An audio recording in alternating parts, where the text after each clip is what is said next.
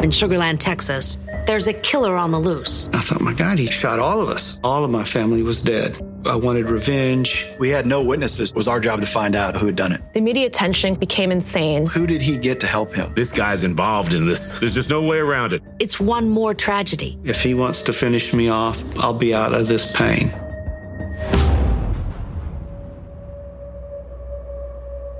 Eine vierköpfige Familie verbringt einen fröhlichen Abend im Restaurant. Es gibt Grund zu feiern, denn der älteste Sohn macht bald seinen Uni-Abschluss. Es wird gegessen, getrunken, gelacht und geplaudert bis in den späten Abend. Dann fahren sie zu viert nach Hause, doch nur zwei Familienmitglieder werden die Nacht überleben. Im Haus werden sie von einem Schützen erwartet, der einen Schuss nach dem anderen abfeuert. Die Ermittlungen führen schnell zu einem ernsthaften Verdächtigen, doch der ist in der Zwischenzeit untergetaucht. Wie die Beamten dem Täter auf die Spur kommen, was der mexikanische Geheimdienst damit zu tun hat und warum einer der Überlebenden unter allen Umständen dessen Leben retten will, erfahrt ihr in der heutigen Folge von Mordlausch.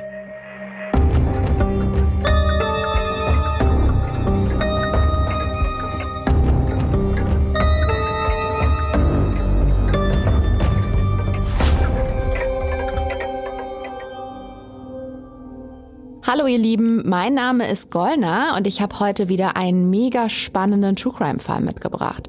Einen richtigen Krimi. Es ist ein Fall, der einen Haufen Fragen aufwirft und mein Team und ich haben uns wieder mal durch etliche Seiten gewühlt, um euch zumindest für einen Teil dieser Fragen Antworten zu liefern.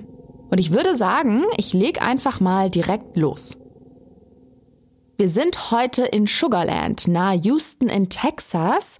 Und diesen wirklich süßen Namen hat die Stadt 1853 bekommen, als sie noch gar keine Stadt, sondern eine Zuckerrohrplantage war. In Sugarland hat sich eine ganze Zeit lang wirklich alles um den Zucker gedreht. Der Name war quasi Programm. Nach und nach kamen dann noch mehr Plantagen dazu und es ist eine kleine Siedlung daraus entstanden. Und seit 1959 ist sie eine richtige Stadt mit Bürgermeister und allem drum und dran. Und heute leben hier vor allem gut situierte Haushalte, Familien und viele Menschen, die in Houston arbeiten, also pendeln müssen. Sugarland hat also so ein bisschen Vorstadtcharakter. Man fährt da auch nicht lange hin.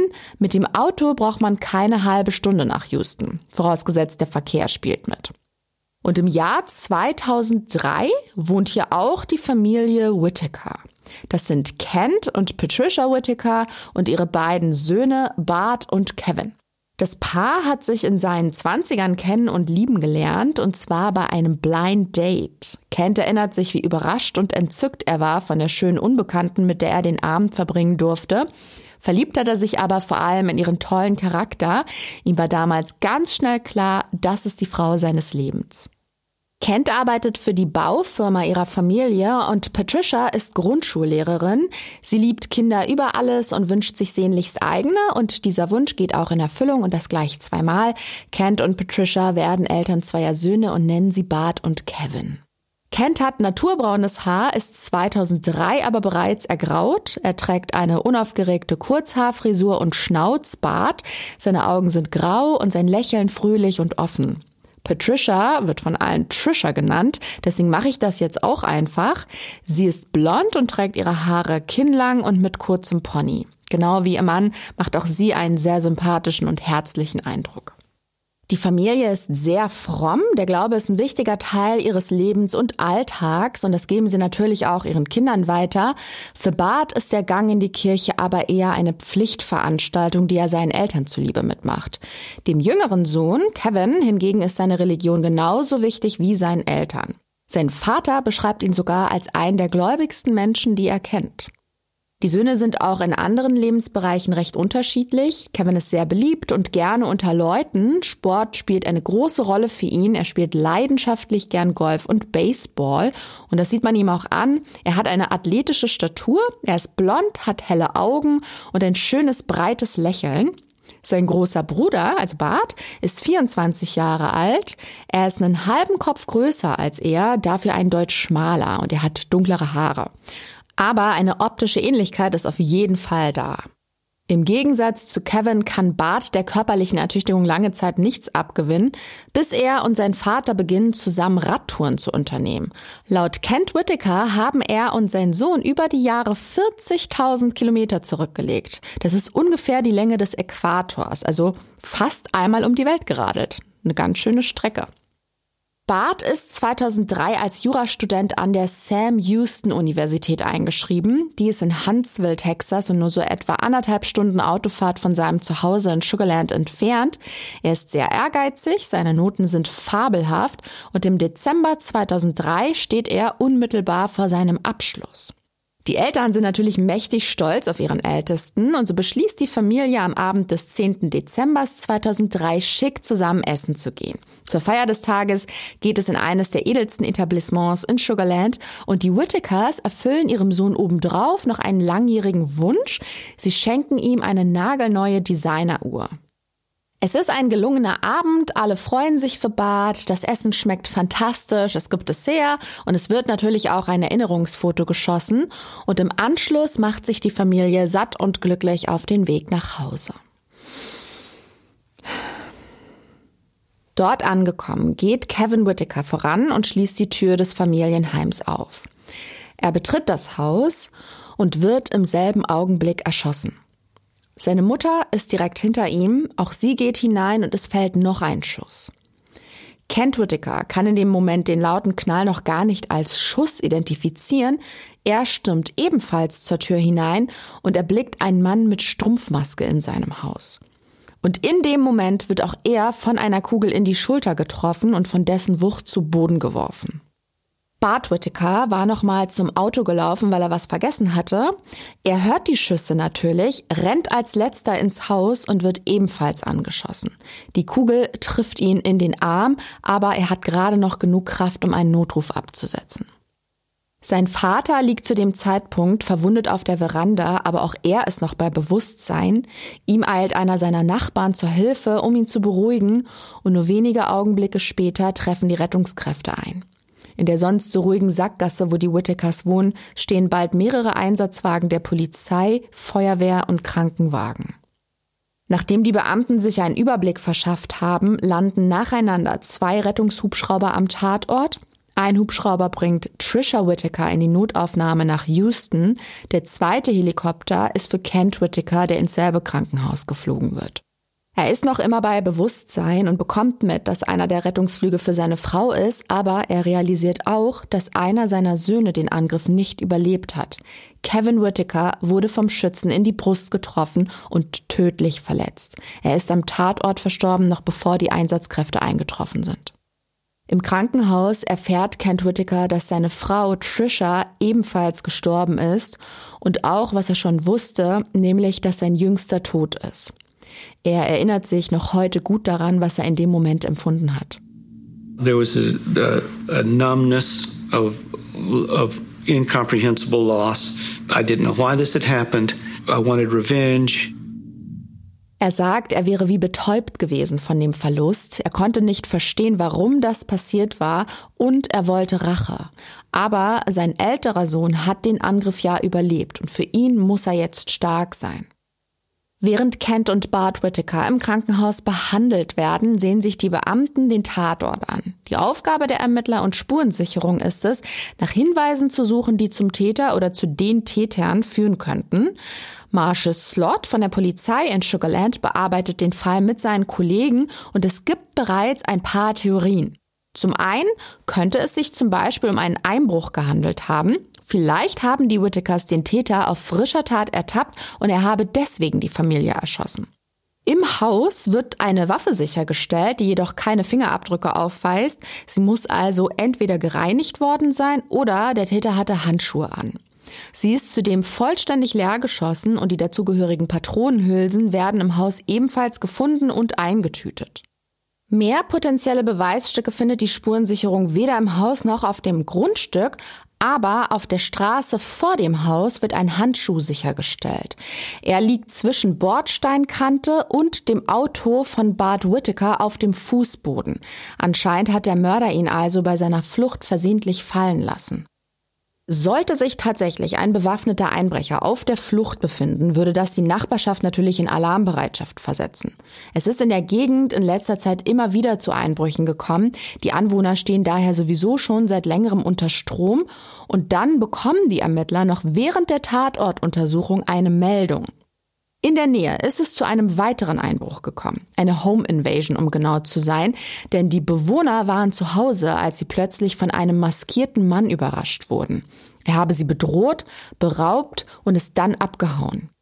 Der Mann verschanzt sich dann allerdings in einem Geräteschuppen. Die Polizeibeamten umstellen das Gebäude, aber anstatt sich zu ergeben und mit erhobenen Händen rauszukommen, bringt der Täter sich mit einem Schuss in den Kopf um. Die Ermittler können ihn zwar nun nicht mehr nach dem Angriff auf die Whitakers befragen, aber sie setzen Polizeispürhunde ein. Mit ihnen wollen sie den Geruch des Mannes mit den Beweisstücken vom Haus der Whitakers abgleichen. Explizit also mit dem Geruch des Handschuhs, der auf der Straße gefunden wurde, und mit dem der Tatwaffe. Aber man kann fast sagen, die Hunde schließen ihn als Verdächtigen aus, denn keines der Tiere kann seinen Geruch dem der Beweismittel zuordnen. Hinzu kommt, dass im Haus die mutmaßliche Tatwaffe gefunden wurde. Der tote Einbrecher hatte seine Pistole aber noch bei sich. Nun kann man dagegen halten, dass er auch zwei Waffen dabei gehabt haben könnte, aber er trug auch noch beide Handschuhe. Alles in allem gibt es einige Hinweise, die gegen ihn als Täter im Fall der Whitakers sprechen. Damit hat sich also die Hoffnung auf einen sofortigen Ermittlungserfolg vorerst erübrigt. Nur vier Tage nach dem Mord an Trisha und Kevin werden Kent und Bart Whittaker von den Ermittelnden gebeten, zum Tatort zurückzukehren. Die Polizei möchte, dass sie den Tathergang so gut wie möglich rekonstruieren.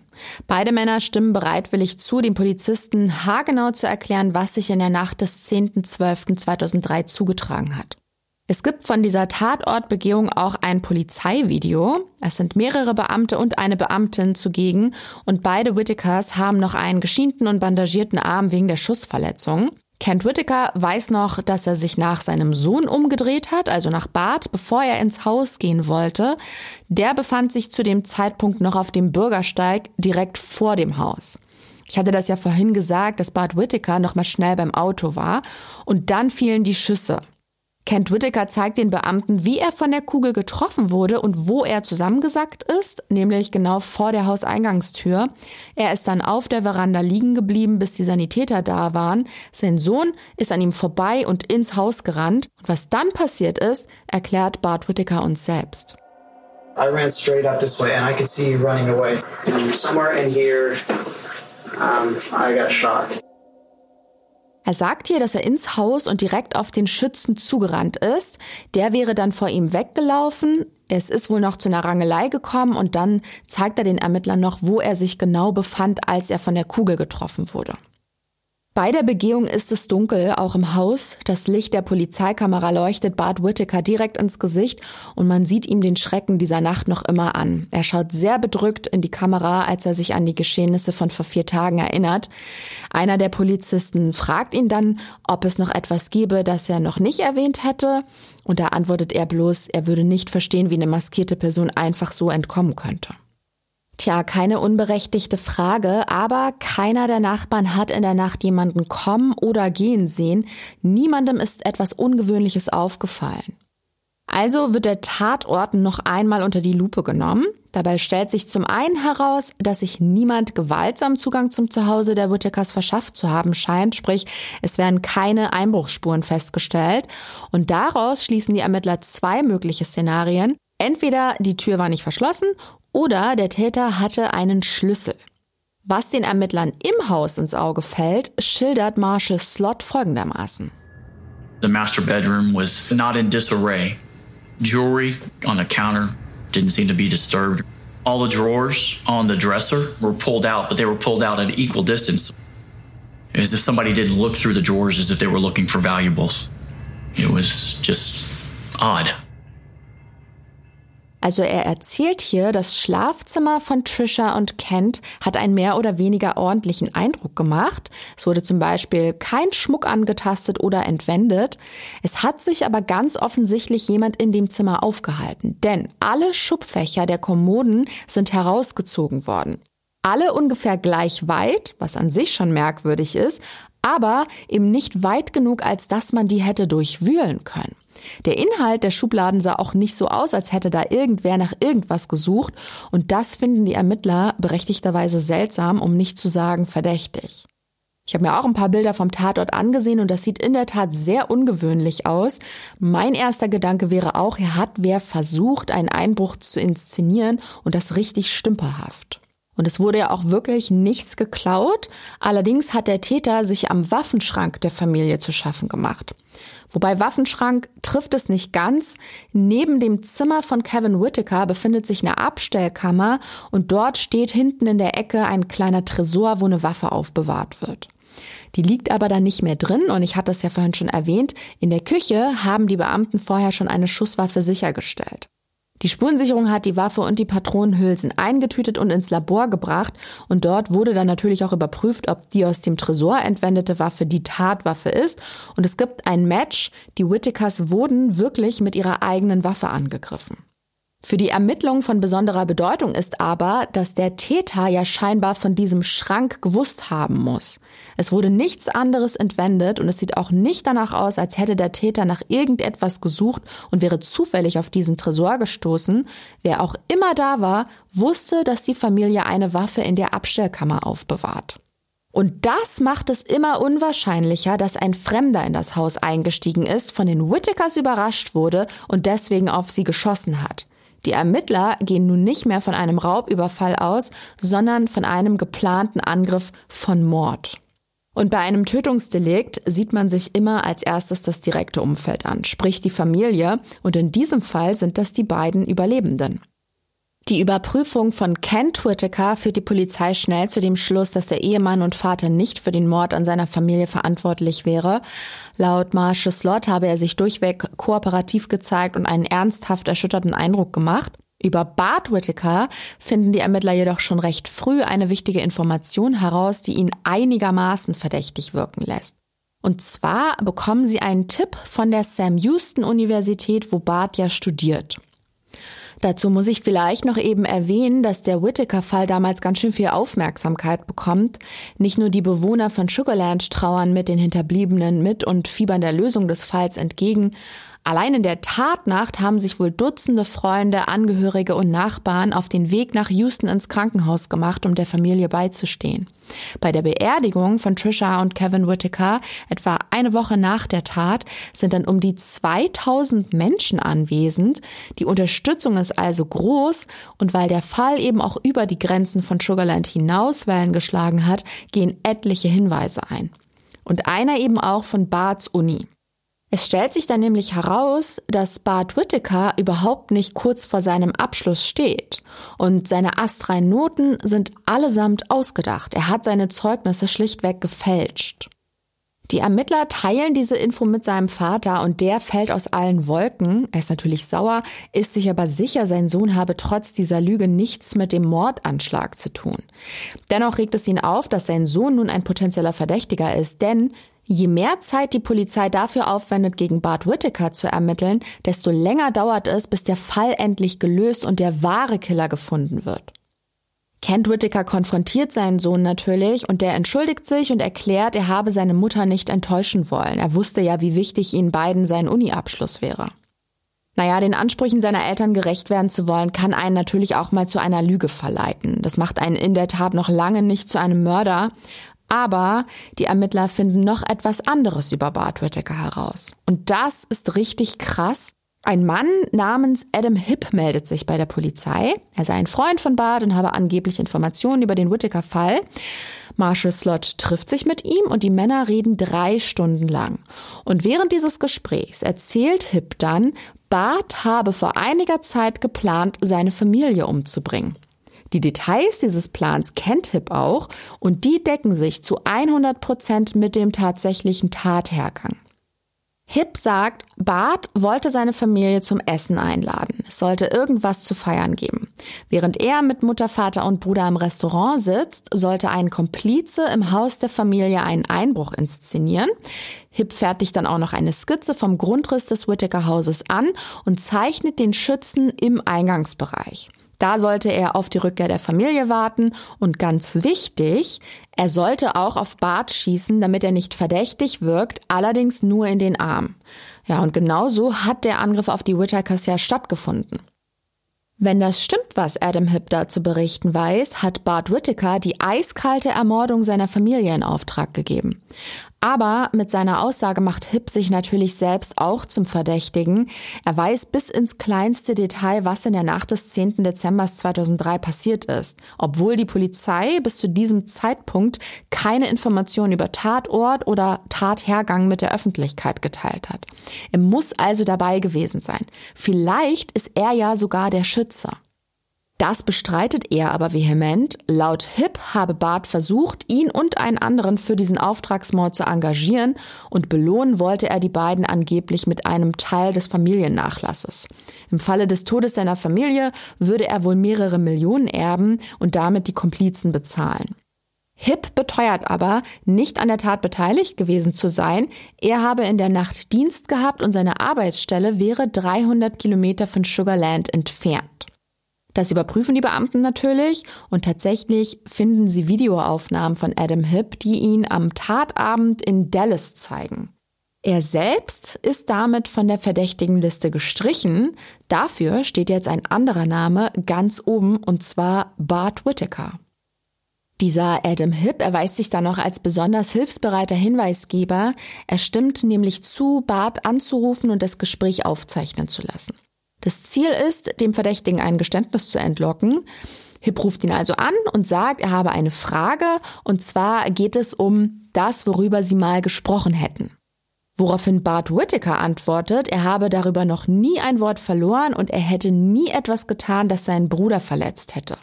Dann meint er noch, dass die Polizei auch nichts gegen ihn in der Hand hätte. Also besonders aufschlussreich ist das Gespräch nicht, daher bitten die Ermittler Hip nochmal anzurufen. Das macht er auch und im Zuge des zweiten Gesprächs bietet Bart Whittaker ihm plötzlich Geld an, Geld für sein Schweigen. Die Polizei richtet einen Briefkasten in Adam Hipps Namen ein und wartet auf ein Päckchen von Whittaker. Das kommt dann auch ein paar Tage später und da ist tatsächlich Geld drin. Für die Ermittler ist das der Beweis, dass Bart Whittaker in die Tat verwickelt ist. Offenbar hat er tatsächlich vorgehabt, seine Familie zu töten, fragt sich bloß, wenn Adam Hipp ihm nicht geholfen hat, wer war es dann? Wer ist oder vielmehr sind Whittakers Komplizen? Von Hipp wissen die Ermittler, dass Bart für seinen Plan insgesamt drei Personen gebraucht hat, ihn selbst eingeschlossen. Seine Rolle ist klar, dann braucht er einen, der schießt und einen, der den Fluchtwagen fährt. Gut, vielleicht fasse ich mal schnell zusammen, was wir bisher erfahren haben. Am 10. Dezember 2003 wird die Familie Whittaker nach einem gemeinsamen Restaurantbesuch in ihrem Haus von einem Schützen angegriffen. Kevin und Trisha Whittaker erliegen ihren Schussverletzungen, Bart und Kent Whittaker überleben schwer verletzt. Der Tatort sieht aus, als hätte jemand einen Einbruch inszeniert, aber die Ermittler gehen schnell von einem gezielten Anschlag aus. Ein Zeuge meldet sich bei der Polizei und berichtet, Bart Whittaker habe geplant, seine Familie umzubringen und versucht, ihn als Komplizen zu engagieren. Er selbst kann als Täter ausgeschlossen werden, aber Bart Whittaker ist nun der Hauptverdächtige. Da die Ermittler ihm bisher aber noch nichts Handfestes zur Last legen können, versuchen sie erstmal herauszufinden, wer ihm geholfen haben könnte. Dafür sieht sich die Polizei also in seinem näheren Umfeld um. Sie versucht herauszufinden, wer seine Freunde, Mitbewohner, Kommilitonen oder Kollegen sind. Und dafür macht sie sich erstmal auf den Weg nach Conroe, wo Whittaker nämlich eigentlich wohnt und arbeitet. Conroe liegt etwa 100 Kilometer nördlich von Sugarland, gleich bei Houston. Und von dort sind es dann etwa 30 Minuten mit dem Auto zur Sam Houston Universität. Und nicht weit von Conroe befindet sich der Bentwater Yard and Country Club direkt am Lake Conroe. Man muss sich jetzt nicht alles merken, aber dort arbeitet Bart Whittaker an der Bar. Die Ermittler erfahren vor Ort, dass er wohl relativ gut mit zwei anderen Angestellten befreundet wäre, mit Stephen Champagne und Christopher Brashear. Und mit denen wollen sie sich jetzt natürlich mal unterhalten, und zwar getrennt voneinander, weil die Polizei da schon davon ausgeht, Champagne und Brashear könnten womöglich die Komplizen sein. Und interessanterweise stellt sich heraus, dass die drei Männer nach jedem Gespräch mit der Polizei einander anrufen. Das wissen die Beamten durch die Verbindungsdaten. Es ist also extrem wahrscheinlich, dass sie über die Befragungen reden und sich ganz bestimmt auch absprechen. Warum die sich nicht einfach treffen, fragt ihr euch. Naja, seit dem Angriff auf seine Familie wohnt Bart Whittaker wieder bei seinem Vater in Sugarland. Und das ist eigentlich eine gefährliche Nummer, denn keiner weiß, ob Bart Whittaker sein Vorhaben nicht noch zu Ende bringt. Die Polizei hält es daher für das Richtige, Kent Whittaker einzuweihen. Der will aber erstmal verständlicherweise nicht glauben, dass sein eigener Sohn für die Tat verantwortlich ist. Ich kann mir gar nicht vorstellen, wie schrecklich die Situation für ihn gewesen sein muss. Was er den Ermittlern auf ihren Verdacht hin antwortet, macht es meiner Meinung nach ziemlich deutlich. Aber hört selbst. If that's the case, if he wants to finish me off, I'll, I'll be out of this pain. Ihr habt's bestimmt verstanden. Er sagt, wenn er mich wirklich umbringen will, dann ist wenigstens der Schmerz vorbei. Ich finde das ganz schön herzzerreißend. Fakt ist, Kent Whittaker gibt seinen Sohn so ohne weiteres nicht auf. Solange die Polizei keine handfesten Beweise gegen ihn hat, hält er zu ihm und wenn Bart bei ihm bleibt und nicht untertaucht, dann sagt er ganz bestimmt die Wahrheit. Dann ist er unschuldig. Seit der Tat sind übrigens sieben Monate vergangen, sieben Monate, in denen die Beziehung zwischen Vater und Sohn enger und inniger geworden ist als je zuvor, bis Bart dann eines Abends ankündigt, dass er die Nacht bei seiner Freundin verbringen möchte. Und dann kommt er nicht mehr nach Hause. Er taucht tatsächlich unter. Sein Wagen wird mit laufendem Motor und offener Fahrertür gefunden, aber er selbst ist verschwunden und Kent Whittaker stellt im Anschluss fest, dass auch einiges von seinem Ersparten fehlt. Und mit der Flucht seines Sohnes hat er zwar nicht gerechnet, aber ihm ist dann auch klar, die Beamten haben mit ihrem Verdacht nicht falsch gelegen. Bart Whittaker ist allem Anschein nach doch schuldig. Es wird eine Belohnung in Höhe von 10.000 Dollar ausgesetzt und es gehen auch einige Hinweise ein, aber alle erweisen sich als Sackgassen. Auch ein Brief, den er zehn Tage nach der Flucht seinem Vater schickt, führt die Ermittler nicht auf seine Spur. Ihnen bleibt daher nichts anderes übrig, als sich vorerst mit den anderen beiden Verdächtigen zu begnügen, mit den mutmaßlichen Komplizen Stephen Champagne und Chris Brashear. Unter anderem werden von beiden Männern DNA und Geruchsproben genommen, um sie mit den Beweisstücken vom Tatort abzugleichen, also mit der Tatwaffe und auch mit dem Handschuh, falls ihr euch erinnert. Und tatsächlich schlägt einer der Polizeihunde bei der Probe von Brashear an. Sein Geruch ist an der Tatwaffe und daraus schlussfolgern die Ermittler, dass er der Schütze war. Für eine Anklage ist das zwar noch nicht genug, aber zumindest ist die Polizei auf der richtigen Fährte. Dann bitten sie Brashear zum Verhör. Zwei Ermittler begleiten ihn in einen kleinen Raum. Es gibt auch einen Videomitschnitt. Chris Brashear ist ein schlanker und eher kleiner junger Mann. Er wird wohl wie Bart Whittaker Anfang Mitte 20 sein. Er ist weiß, hat blonde Haare und trägt bei der Befragung ein schwarzes T-Shirt und eine schwarze Hose. Am Anfang gibt er sich noch super gelassen, oder vielleicht ist er es einfach auch, wobei ich eher das Gefühl habe, dass er seine Aufregung versucht zu überspielen. Aber hört einfach mal selbst. Yeah, you don't have the, the swinging light with the dark. That's right. Yeah, I realize. That's Yeah. right. Well, first of all, I appreciate you coming down. Yeah, man. Uh, like I said, I've got a couple of questions we need to go through. Okay. Uh, So, you have a lot of stuff? uh, well, a list of about 20 questions that we just need to clarify. Okay, no problem. Er witzelt am Anfang ein bisschen darüber, dass er ja mit einer großen Pendelleuchte gerechnet hätte, aber da hängt gar keine und überhaupt sehe der Raum anders aus als erwartet. Also er ist recht locker drauf und das hört man ganz gut. Dann setzen sich die drei und die Befragung beginnt. Unter anderem fragen sie ihn direkt, ob er wisse, wer geschossen habe, ob er irgendeine Ahnung hätte. Und da fängt Brashear ein wenig an zu zögern, antwortet stockend, dass das ja eine üble Sache war und er gar nicht wüsste, wo er anfangen solle. Er wisse ja auch gar nicht, ob die Familie nicht vielleicht langjährige Feinde gehabt habe. Naja, auf jeden Fall findet er die Frage der Beamten ziemlich direkt und das sagt er denen auch. Und die bleiben ganz cool und antworten, das würden sie jeden fragen, aber sie können auch später nochmal darauf zurückkommen. Danach konfrontieren sie den Verdächtigen mit Bart Whittakers Plan. Sie fragen, ob er sich vorstellen kann, dass Whittaker den Mord an seine Familie in Auftrag gegeben haben könnte, beziehungsweise ob ihn das überraschen würde. Und auch hier fällt ihm die Antwort nicht leicht, er ist immer noch sehr zögerlich, sagt aber, es würde ihn überraschen, wenn das so wäre. Dann werden die Ermittler noch konkreter und konfrontieren ihn mit den Beweisen, die ihn selbst belasten. Und da wird ihm das zu viel und er bricht das Verhör ab. Dazu muss man sagen, er ist bei dem Gespräch ja ohne Rechtsbeistand anwesend. Und da ihm bewusst wird, dass die Polizei ihn verdächtigt, ist es natürlich nur klug, die Aussage vorerst zu verweigern. Ein Geständnis haben sie von dem Mann nicht bekommen, aber es gibt ja noch den mutmaßlichen Fluchtwagenfahrer Stephen Champagne. Den bitten sie gleich mehrmals auf die Wache. Champagne weiß von den Beamten, dass Bart Whittaker ihr Hauptverdächtiger ist. Sie befragen ihn immer und immer wieder zu dem Fall in der Hoffnung, ihn somit unter Druck setzen zu können. Sie wollen ihn sozusagen mürbe machen, damit er ihnen was verrät, im besten Fall gesteht. Champagne wird darüber hinaus von der Polizei überwacht und sein Handy abgehört. Und da stellt sich heraus, dass die Vorgehensweise der Ermittler zu fruchten scheint. Während eines aufgezeichneten Telefonats gibt er zu, den Druck durch die Polizei langsam nicht mehr auszuhalten, woraufhin die Ermittler ihn nur noch stärker in die Mangel nehmen. Bis er dann, fast zwei Jahre nach dem Angriff auf die Whitakers, bei Marshall Slot anruft, um sich alles von der Seele zu reden. Die Ermittler bestellen ihn also ein und ich beschreibe euch mal kurz, wie sich das da abgespielt hat. Stephen Champagne sitzt ziemlich lässig auf einem Stuhl und macht einen unbeteiligten Eindruck. Er trägt eine schwarze Hose und ein etwas zu groß geratenes blaues Hemd. Die Ärmel sind hochgekrempelt.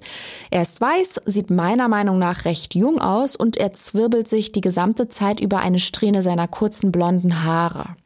Dann erklärt er den Detectives, dass Bart ihm und Bashir von seinem Plan erzählt habe. Er wollte seine Eltern und seinen Bruder mit ihrer Hilfe loswerden und im Gegenzug sollten sie was vom Erbe abbekommen. Konkret soll es um eine Summe in Höhe von 10 Millionen Dollar gegangen sein.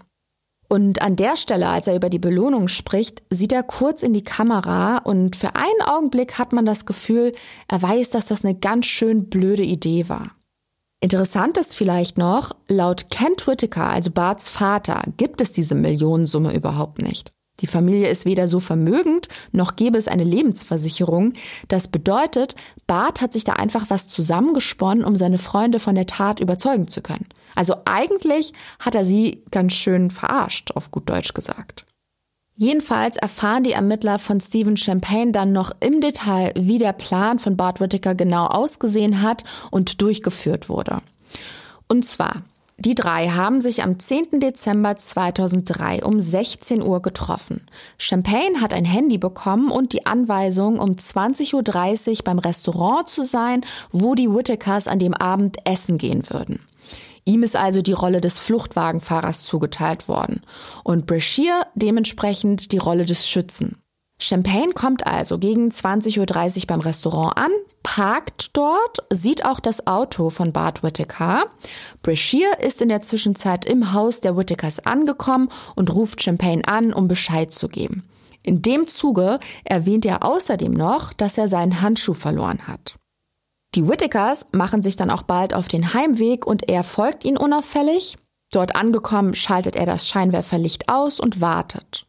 Kurz darauf kommt der Schütze zum Auto gelaufen, steigt ein und erklärt, er habe erst den Bruder getötet, dann die Mutter und danach Barts Vater in den Arm geschossen. Im Anschluss habe er so getan, als würde er mit Bart kämpfen und hat ihm in die Schulter geschossen. Danach habe Brashear seine Kleidung in eine Tasche gestopft, sie sind gemeinsam zu einer Brücke gefahren und haben die Tasche dann in den See geworfen. Und das war's. Stephen Champagne bestätigt zum Schluss noch einmal, dass Bart Whittaker der Drahtzieher des Ganzen war und beteuert, er würde die Zeit zurückdrehen, wenn er könnte. Und das glaube ich dem auch. Ich frage mich, wie perspektivlos muss ein junger Mann sein, um sich auf so einen eiskalten Plan einzulassen. Jedenfalls führt Champagne die Ermittler auch zu der Brücke, von der sie die Tasche ins Wasser geworfen haben. Und um genau zu sein, liegt die jetzt irgendwo am Grund des Lake Conroe. Ihr erinnert euch vielleicht, gleich um die Ecke arbeiten die drei Männer ja im Country Club. Und dieser See ist so knapp 85 Quadratkilometer groß. Es ist also fast unvorstellbar, dass die Polizei das Beweisstück findet. Und doch wird nach drei Tagen intensiver Suche die Tasche im Wasser gefunden und das ist ein Durchbruch in dem Fall. Denn in der Tasche befindet sich neben Walkie-Talkies, einem zerstörten Handy und den Klamotten von Brashear auch eine Wasserflasche. Und an der finden die Forensiker DNA-Spuren von Chris Brashear, dem Schützen. Das Mobiltelefon schickt die Polizei übrigens in ein Speziallabor in der Hoffnung, die Experten können da noch irgendwas von sichern und tatsächlich kann das Labor das Handy eindeutig Bart Whittaker zuordnen.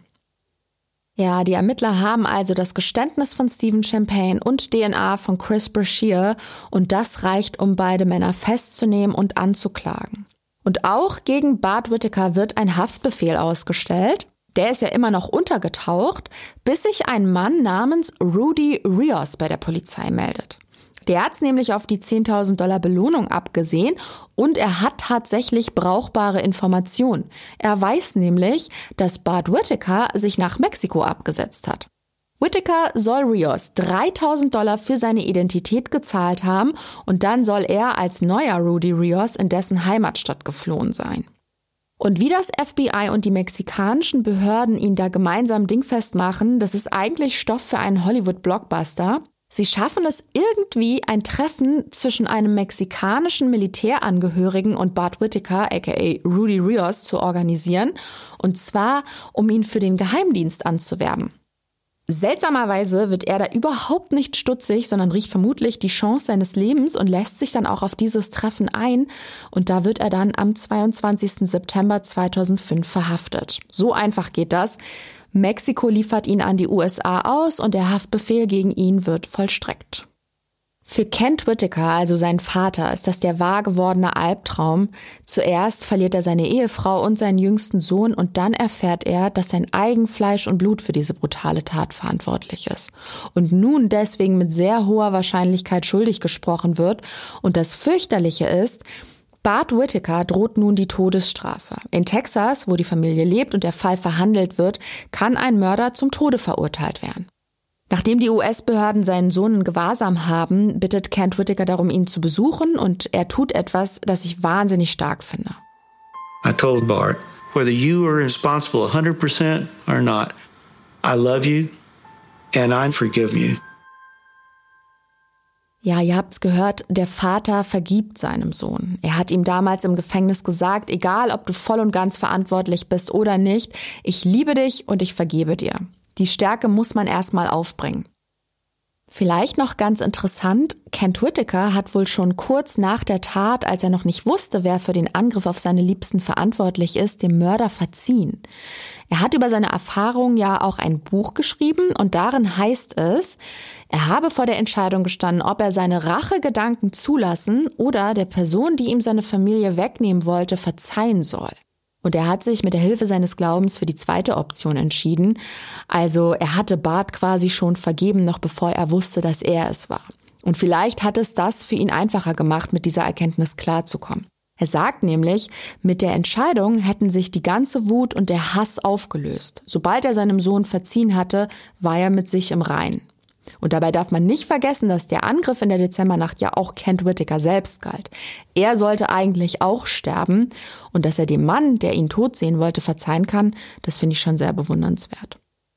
Wie dem auch sei, im Frühjahr 2007 steht Bart Whittaker wegen Mordes vor Gericht und wie ich schon meinte, er könnte zum Tode verurteilt werden und sein Vater will das unter allen Umständen verhindern. Aber dazu komme ich gleich noch. Beim Prozess sagen mehrere Zeugen aus, die Whittaker als Auftragsmörder anheuern wollte, darunter Adam Hipp und Stephen Champagne, und er selbst zeigt sich tatsächlich auch äußerst reumütig. Er beteuert, dass er für seine Sünden büßen wolle und die volle Verantwortung für seine Tat übernehme.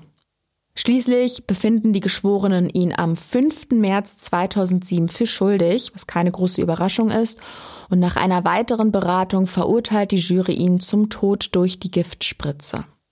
Kent Whittaker, also der Vater, macht es sich von da an zur Aufgabe, das Leben seines Sohnes zu retten. Er schöpft alle Rechtsmittel aus, geht bis zum obersten Gerichtshof der USA, um das Strafmaß anzufechten, aber ohne Erfolg. Der Hinrichtungstermin wird schließlich auf den 22. Februar 2018 festgesetzt. Das bedeutet, Kent Whittaker bleibt nur noch eine Instanz, an die er sich wenden kann, und das ist der Begnadigungsausschuss.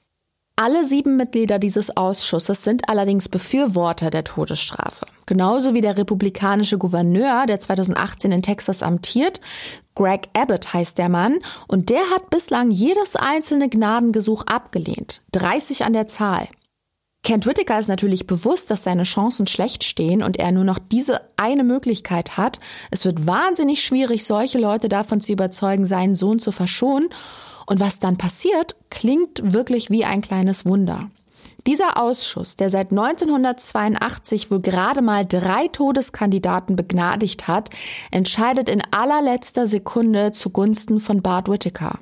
Und am 22. Februar 2018 ruft Gouverneur Abbott den Gefängnisdirektor an und stoppt die Hinrichtung. Whittaker hatte seine letzte Mahlzeit schon eingenommen und wer die Richard Glossip Folgen kennt, weiß, was sich so ungefähr im Todestrakt abspielt. Wenn nicht, hört da mal gerne rein, das waren die Folgen 24 und 25. Aber zurück zu Bart Whittaker. Der hat, wie gesagt, seine Henkersmahlzeit zu sich genommen. Das waren wohl Hähnchen, Enchiladas mit Reis, Bohnen und Gemüse. Dann wird er in die letzte Zelle vor der Hinrichtungskammer gebracht und dann kommt der erlösende Anruf. Der Gouverneur begnadigt ihn in der wortwörtlich allerletzten Sekunde. Mit Begnadigung ist natürlich nicht gemeint, dass der Zweifachmörder freikommt. Das Strafmaß wird von Todesurteil zu lebenslang ohne Aussicht auf Bewährung geändert. Und was mich sehr berührt hat, Kent Whittaker freut sich im Anschluss darauf, seinen Sohn bald wieder in den Arm nehmen zu können. Das war im Todestrakt nämlich all die Jahre über verboten. Was aus den Komplizen geworden ist, will ich euch natürlich auch nicht vorenthalten. Stephen Champagne, dem Fluchtwagenfahrer, wurde ein Deal angeboten. Er hat vor Gericht gegen Whittaker ausgesagt und dafür 15 Jahre bekommen. Und seit 2015 ist er wieder auf freiem Fuß. Und Chris Brashear, der Schütze, wurde wegen Mordes zu einer lebenslangen Haftstrafe verurteilt. Und das ist übrigens der Grund, weswegen Greg Abbott sich schließlich doch für die Haftumwandlung im Falle von Bart Whittaker entschieden hat. Die Person, die Trisha und Kevin Whittaker erschossen hat, wurde im Gegensatz zum Auftraggeber nicht zum Tode verurteilt. Das und der Einsatz seines Vaters, der ja selbst eines der Opfer ist, haben ihn umgestimmt.